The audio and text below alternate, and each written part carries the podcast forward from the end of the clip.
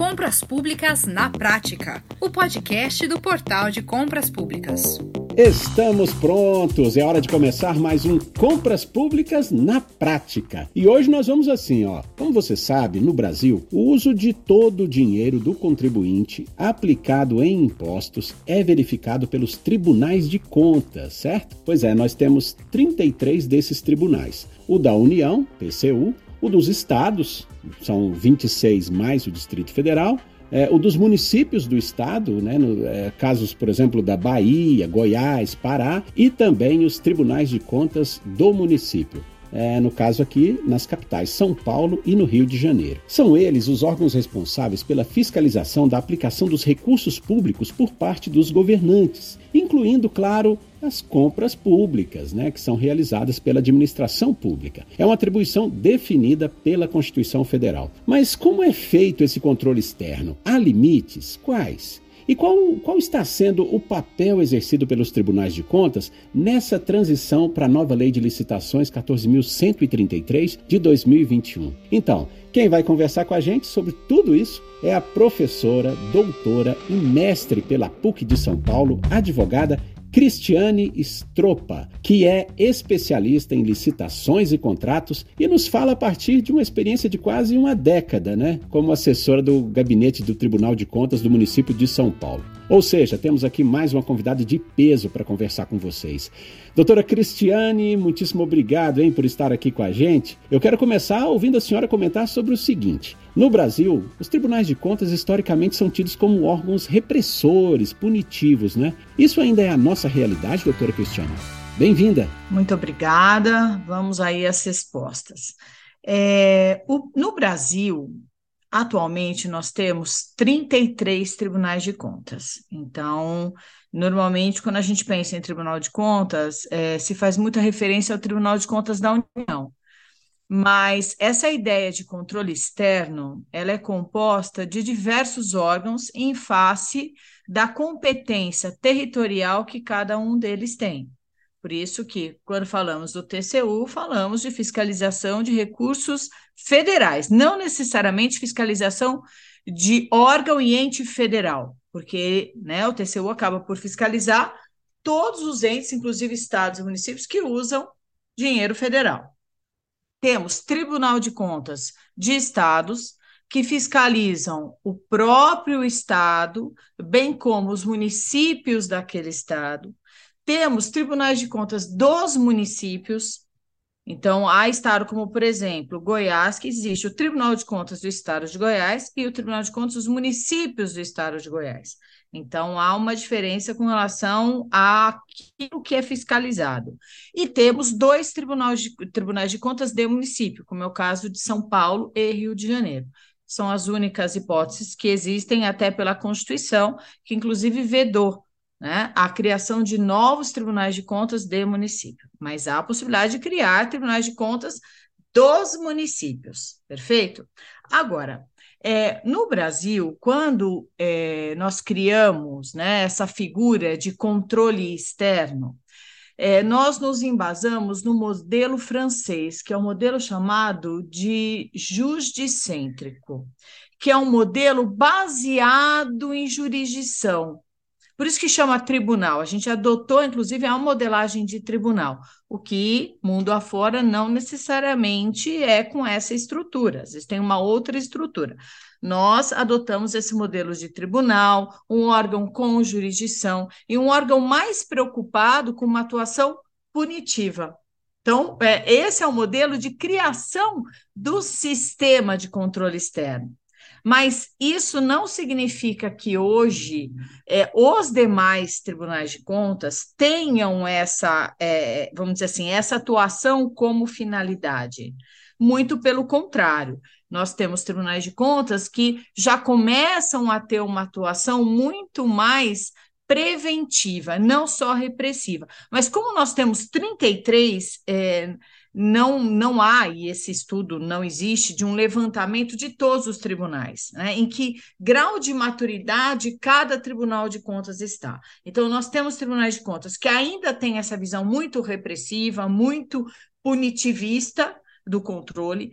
Temos outros tribunais de contas que já viraram essa página, começaram a perceber que a atuação repressiva é importante, claro que ela é importante, mas ela não é muito pedagógica. Né? A função pedagógica é uma função mais preventiva. Eu atuar ao lado do gestor, eu atuar de forma concomitante ao gestor. Então, é, é uma realidade? Sim, mas é uma realidade talvez fadada à extinção. O que, que é o controle interno em compras públicas e quem que exerce esse controle, hein? Essa, essa pergunta é excelente, porque hoje eu diria que é a pergunta de um milhão de dólares, né? O que é este controle interno? Muito embora previsto é, expressamente na nossa Constituição de 88, é, é um sistema que agora parece que está ganhando uma luz. E por quê? Graças à Lei 14133, a tal da nova lei de licitações. Não gosto de falar muito nova, não, porque já faz mais de dois anos que essa lei existe. Mas ainda chamaram de nova lei de licitações e contratos. E essa lei, ela, ela jogou todo um holofote, um colorido em cima do controle interno, quando ele trabalha lá no artigo 169 a, as tais das linhas de defesa e coloca o controle interno como sendo uma das linhas de defesa.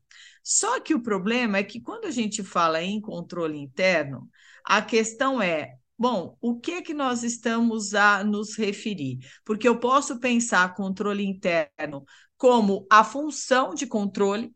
Então, essa expressão, ela tem esse significado de uma função, uma atividade, um procedimento de controle. Mas eu posso pensar na expressão controle interno como unidade de controle interno, que é o que está lá no artigo 69, inciso 2. E posso pensar a expressão controle interno como uma unidade de auditoria interna, que é o que está no artigo 69, inciso 3 da Lei 14133. Para que é, quem está aqui nos ouvindo entenda e consiga fazer uma analogia, pensa na CGU. A CGU é mais fácil porque todo mundo já ouviu falar. A CGU é uma unidade de, de auditoria interna, que é a denominação tecnicamente adotada hoje.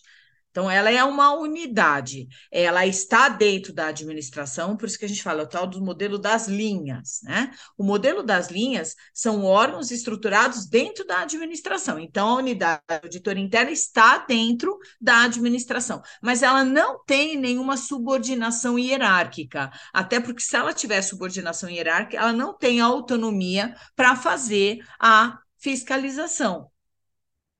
Por sua vez, a unidade de controle interno, que está na segunda linha, na esfera federal ela existe, porque nós temos, por exemplo, espalhado em autarquias, fundações, ministérios, e aí o que a gente chama de cogestão, são funções de cogestão, porque essas pessoas que atuam nessa unidade de controle interno, elas ficam ao lado do gestor para auxiliar esse gestor na definição da gestão de risco.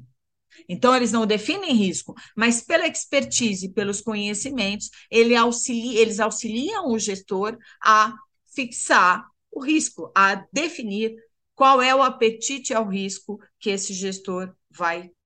Então, é, essa expressão controle interno hoje, ela tanto vai se situar ou como segunda linha, porque às vezes a estrutura, né, ela não tem é uma estrutura central, então ela tem o que a gente chama de unidade de controle interno, com menos autonomia, menos é, função, porque ela faz cogestão, ela está ao lado do gestor. Ou ele já é um órgão mais maduro, então ela tem uma unidade de auditoria interna composta de macrofunções e aí dotado dessa autonomia maior. Então, nós teremos os dois tipos de controle interno. E o controle externo, então, cabe aos tribunais de contas, né? De que forma ele é feito? E, e eu queria também que a senhora comentasse se, se outros órgãos também participam desse controle externo. Bom, é, quando falamos em controle externo, é, é uma expressão ampla, né? Estamos a compreender é, não necessariamente órgãos, mas necessariamente funções que serão exercidas por órgãos. Então, o Tribunal de Contas é um exemplo de um órgão que faz um controle externo. Por isso que o Tribunal de Contas não faz parte das linhas, como está erradamente é, indicado no inciso 3 do artigo 69 da Lei 14133, porque o Tribunal de Contas ele está fora da administração. Então, ele é um órgão fora, até para ele poder olhar né, com a distância necessária para poder verificar e apontar os erros. Então, o Tribunal de Contas é um exemplo de um órgão de controle externo. Mas nós podemos também colocar a função judicial, tipicamente exercida pelo Poder Judiciário. O Poder Judiciário é um controle externo, especialmente nessa sua função típica, porque nós temos que lembrar que o Poder Judiciário faz licitação. E quando ele faz licitação, ele está exercendo função administrativa. Então, eu não estou falando do Poder Judiciário fazendo uma licitação, estou falando do Poder Judiciário exercendo a sua função peculiar, a sua função pela qual ele foi criado, que é a função de julgar litígios. Então, quando o Judiciário é provocado para julgar litígios, ele é um órgão de controle externo. A mesma coisa o Ministério Público. O Ministério Público também tem toda uma autonomia, tem uma previsão constitucional para fiscalizar determinada atuação da administração. Muito embora, veja, o Ministério Público também faz licitação, mas eu não estou falando dessa função puramente administrativa de fazer licitação, eu estou falando da sua função de controle que recai sobre a atuação da administração. Então, quando a gente fala em, em controle externo, vários órgãos podem exercer essa função. Por isso que é importante identificar qual é a função de controle, quem a exerce, para poder segregar.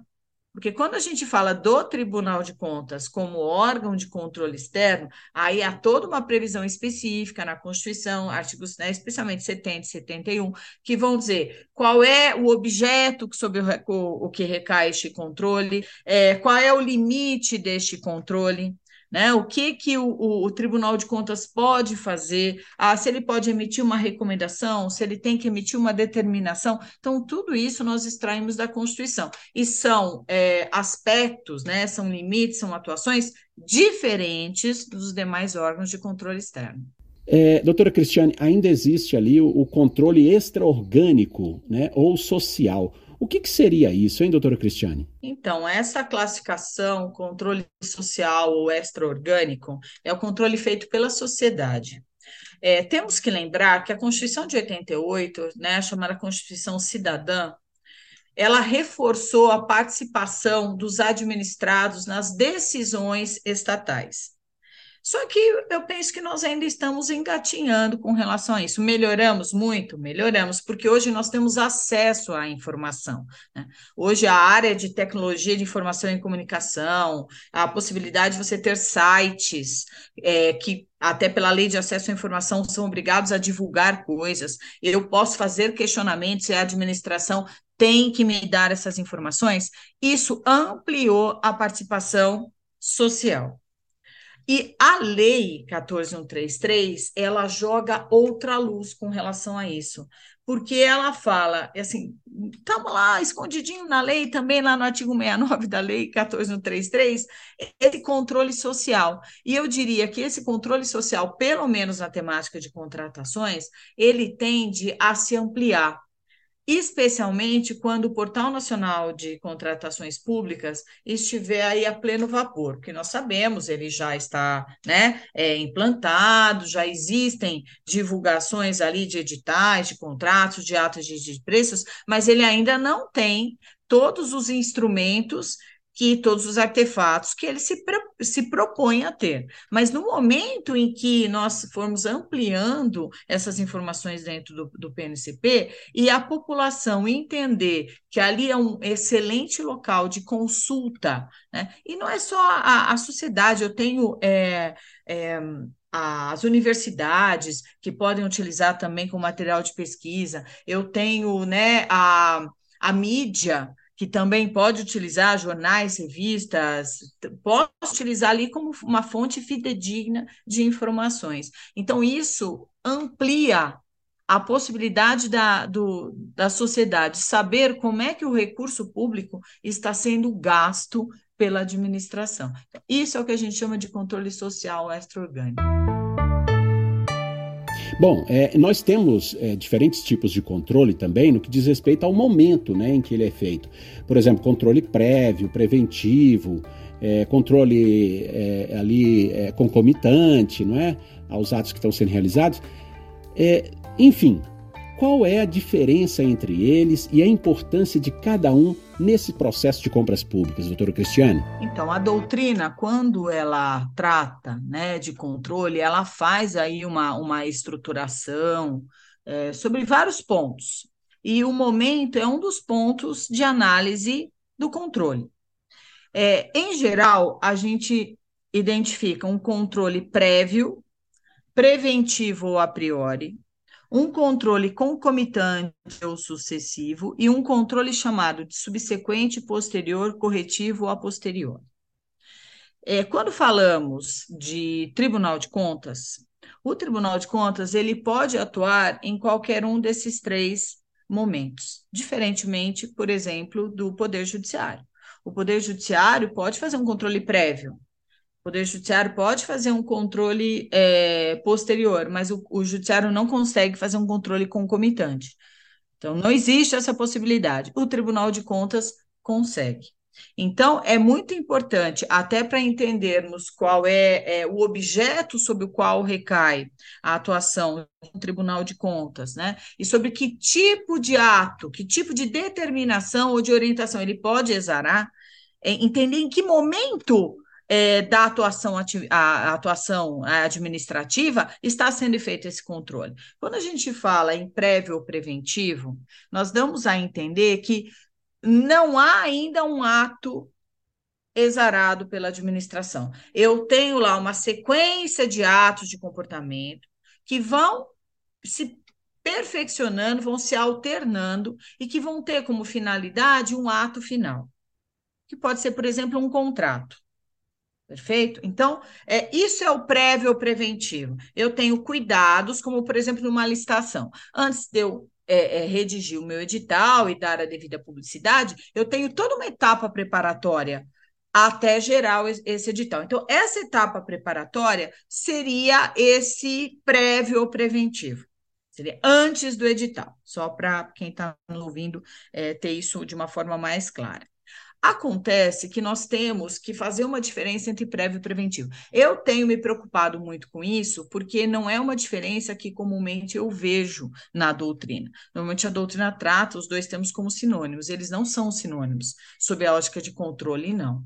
Quando eu digo que um tribunal de contas faz um controle prévio, por exemplo, o Tribunal de Contas da União, ele tem essa competência. Nem todos os tribunais de contas fazem controle prévio. Neste caso, eu sou obrigado a ouvir o tribunal, ou seja, eu tenho que encaminhar algo para o tribunal e ele tem que se manifestar para que eu consiga dar sequência. Então, um exemplo seria a privatização. É, quando o governo federal quer fazer uma privatização, obrigatoriamente ele tem que encaminhar isso para o TCU. Se o TCU aprovar, aí sim ele poderá fazer ou não a privatização. Nós tivemos caso, né, um exemplo recente dos Correios. O governo anterior encaminhou isso, o TCU aprovou. Agora, o novo governo, pura e simplesmente, falou: não, eu, a minha política aqui não é de privatizar o Correio. Tudo bem, então não é uma decisão que seja vinculante para o governo, mas é uma oitiva que é necessária. Então, quando eu tenho uma manifestação prévia, ela é necessária, ela é condição, a meu ver, não só de validade daquilo que vai ser feito, mas sim da própria existência daquilo que vai ser feito pela administração. É como se a ausência daquele controle fizesse com que tudo que acontecesse depois não existisse. Quer dizer, eu, eu, eu acabo colocando até como algo muito mais grave, porque só ser nulo alguma coisa ser nula, ainda é até passível, muitas vezes, de haver algum tipo de correção, ou, ou até de manutenção, tendo em vista o sopesamento dos interesses né, é, que estão ali em jogo. Mas quando eu digo que algo não existe, é, é como se eu tivesse criado uma realidade paralela. Então, é algo mais gravoso. Né? Então, isso é o prévio. O preventivo é o que qualquer tribunal de contas pode fazer.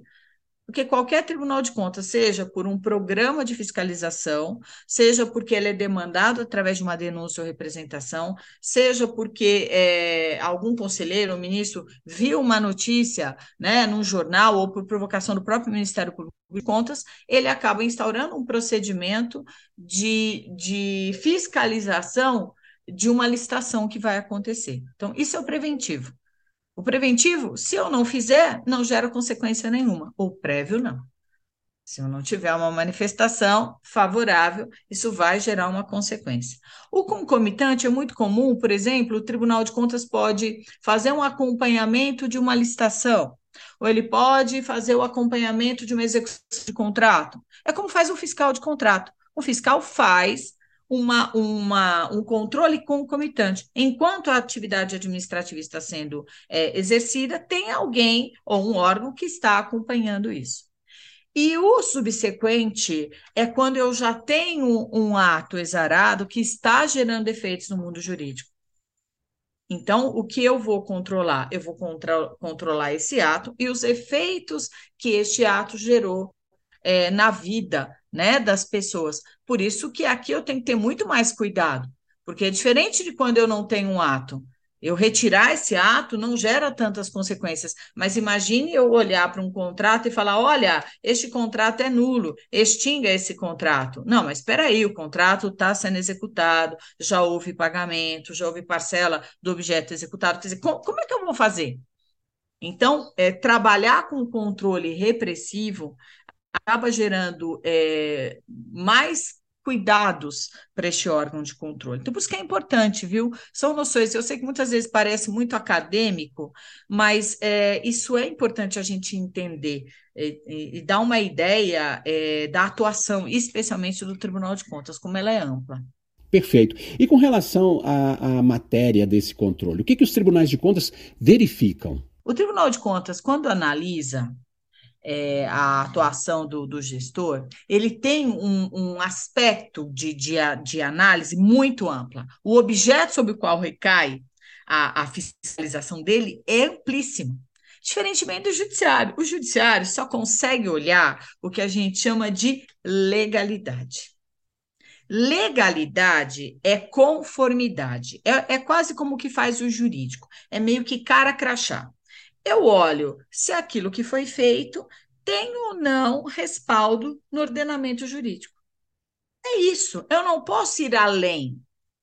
Então, o judiciário só olha a legalidade. O Tribunal de Contas também olha a legalidade. É o chamado é, exame de conformidade. A auditoria de conformidade. Quando o tribunal faz auditoria de conformidade, ele olha isso. Ele olha, olha, a, a, a licitação que tal órgão está fazendo. Ela observou a Lei 14133? Ele já está usando a Lei 14133? Ela observou uh, a regulamentação que eventualmente tenha sido expedida? Isso é conformidade.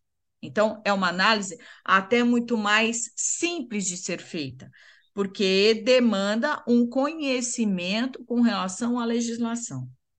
Mas, às vezes, o, o, o tribunal ele vai além.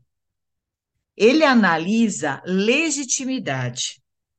A legitimidade, e aí há uma, não digo que é um conflito, mas é uma divergência doutrinária, né? É, legitimidade, para mim, é a expressão que eu uso no lugar de legalidade. Mas quando a gente olha para o Tribunal de Contas, pela Constituição, não. Legitimidade equivale ao controle de mérito. Então, por isso que é importante a gente definir essas palavras para não gerar confusão. Para mim, eu uso, é, ao invés de falar em legalidade, eu falo em legitimidade, porque para mim, legitimidade alcança apenas a competência do agente. Mas a Constituição, quando ela diz que o tribunal faz controle de legitimidade, ela não está falando de competência do agente, ela está falando do mérito. Então, é nesse sentido que a gente tem que entender aqui, um sentido muito técnico, né? Bom, o que é esse controle de legitimidade ou de mérito que um tribunal de contas pode fazer? É, ele adentra no porquê das coisas. Veja, o Poder Judiciário não entra nisso. O Poder Judiciário não pode, por exemplo, olhar uma especificação de objeto e dizer assim: ah, mas se fosse eu, eu não teria adquirido um veículo com essa especificação. Sinto muito, você não pode fazer esse questionamento. Você só pode olhar se o processo está adequado. Mas o Tribunal de Contas pode entrar nesse questionamento. Isso é mérito. Mérito é, é subjetividade do gestor. Escolha que o gestor público faz. Então, o mérito, que é diferente de discricionariedade. É, toda vez que eu tenho mérito, eu tenho discricionariedade, mas a discricionariedade é uma competência. A discricionariedade é a competência de fazer uma escolha. A escolha feita a gente chama de mérito. Eu não sei se ficou muito claro, porque eu sei que isso é muito técnico, né, mas eu estou tentando aqui abordar de uma maneira não muito técnica. Então, essa escolha que o gestor faz, somente o Tribunal de Contas pode avaliar. E o Tribunal de Contas faz muito esse controle. É, lembra quando é, você me perguntou da questão, ah, mas os tribunais ainda são muito punitivistas? Eu disse, não, isso é quando eles foram criados. Mas Hoje em dia, com essa evolução do papel dos tribunais de contas, eles estão evoluindo para uma outra é, espécie de tribunal de contas, que é o chamado tribunal parlamentocêntrico, que é um tribunal preocupado em fazer controle de política pública. Que é, e nós temos isso na nossa Constituição, chamado controle operacional que é o controle de efetividade de política pública. Então, este controle entra no aspecto de mérito. Quer dizer, eu vou olhar se a escolha feita pelo gestor está adequada. E hoje nós trabalhamos também ao controle sobre a gestão. Isso é uma classificação mais nova. A partir do momento que nós estruturamos governança e gestão, nós temos que saber como recai este controle sobre a gestão, porque a gestão pressupõe é, quatro pilares. Quando eu olho gestão, eu olho eficiência, eficácia, efetividade e economicidade. Porque não adianta só verificar se a contratação foi eficiente. Eficiente é pensar se o, se o resultado obtido tem conformidade com o recurso empregado. Se há um, ba um, balanço entre essas duas coisas, às vezes até há, mas aquilo que foi adquirido não alcança é o interesse da sociedade. Então, eu posso até ter sido eficiente, mas eu não fui é, efetivo. Tá? Ou muitas vezes é, eu não fui eficaz, então, nós precisamos olhar a gestão sobre todos esses aspectos. E o Tribunal de Contas, pela tecnicidade da sua formação, especialmente atinente aos auditores porque os auditores são escolhidos por concurso, é, então há, há, toda uma análise muito técnica né, da, da qualificação dessas pessoas, elas têm condições, né, através dos seus relatórios, que depois são submetidos a quem vai julgar, ministro no TCU e conselheiros TCS e TCMs, é, de indicar se essa gestão sobre a qual recai o controle atendeu efetivamente esses princípios. Então, é um controle muito amplo. E nenhum outro órgão tem condições de fazer este controle de assim dessa maneira tão pormenorizada. Maravilha, doutor Cristiano. É, e, e, no atual cenário, o que, que os tribunais de contas podem fazer na prática, não é? em relação à aplicação e também utilização da nova Lei de Licitações 14.133? Então, eu penso que os tribunais de contas, é, primeiro que eles têm que fomentar o uso da lei. É, eu penso que esse fomento não deve se dar através de uma atuação punitiva, por exemplo, né? É, se ele começar a punir, dizendo, olha, quem não usar, eu vou apurar a responsabilidade. Eu acho que não é esse o caminho mais adequado. Mas fomentando através de segurança jurídica.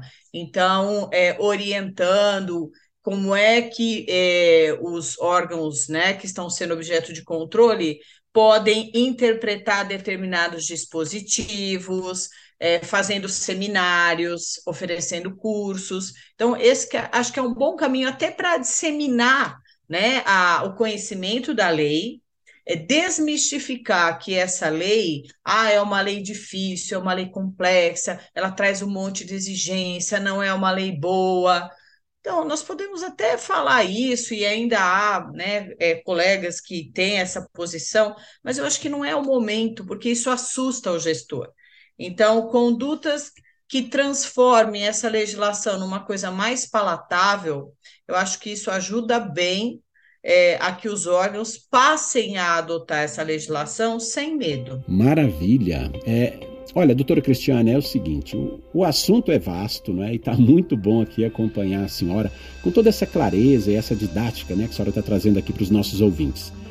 Como ainda é, nós temos aqui muitos pontos que eu gostaria de explorar com a senhora, né, me valendo aí dessa presença de luxo, né, de ter a senhora aqui com a gente, eu proponho nós encerrarmos esse episódio aqui e nós já gravarmos uma segunda parte para o nosso próximo Compras Públicas na Prática. Queria saber se a senhora aceita esse convite e se nós podemos fazer assim? Podemos é, é, terminar esse e já gravar um próximo aqui agora? Ah, muito obrigada. Vamos continuar esse assunto né, sobre o controle, que é sempre instigante e palpitante. Muito bem, então olha, nós ficamos por aqui. Eu agradeço muito aqui a doutora Cristiane Stropa até aqui esse momento. E, e, agradeço a todos que nos acompanharam então até aqui, não é? E convido você para estar com a gente daqui 15 dias na nossa segunda parte desse papo tão importante sobre o papel dos tribunais de contas a partir da nova lei 14.133 de 2021. Bom, nós ficamos por aqui. Um grande abraço e até lá, hein?